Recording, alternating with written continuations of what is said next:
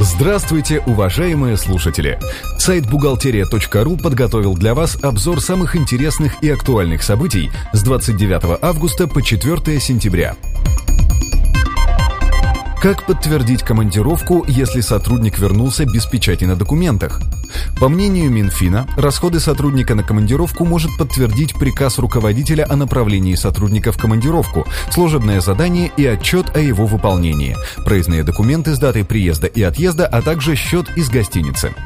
Заявление о предоставлении вычетов по НДФЛ пишется при приеме на работу.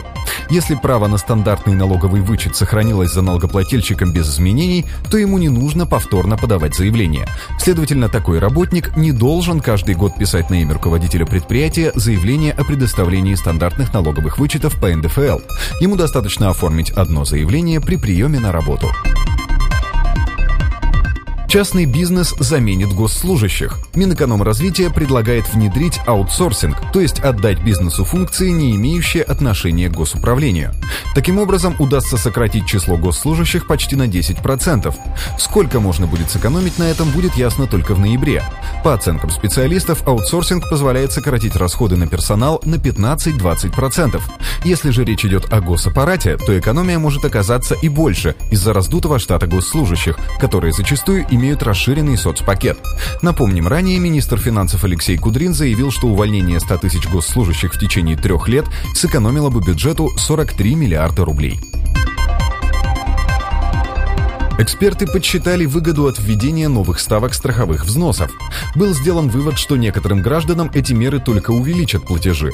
В 2012 году предлагается тариф, равный 30% с зарплат до 512 тысяч рублей в год плюс 10% сумм выше этого порога. На зарплаты более 60 тысяч рублей в месяц снижение нагрузки обернется ее повышением.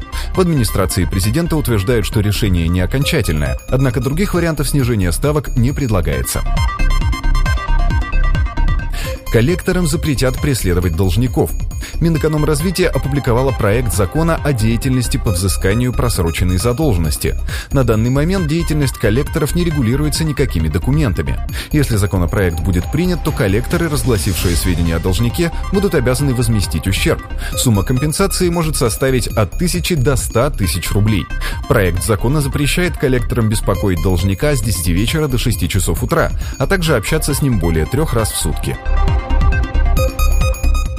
Смотрите на сайте бухгалтерия.ру интервью с главным специалистом-экспертом из Минфина на тему «Спорные представительские расходы».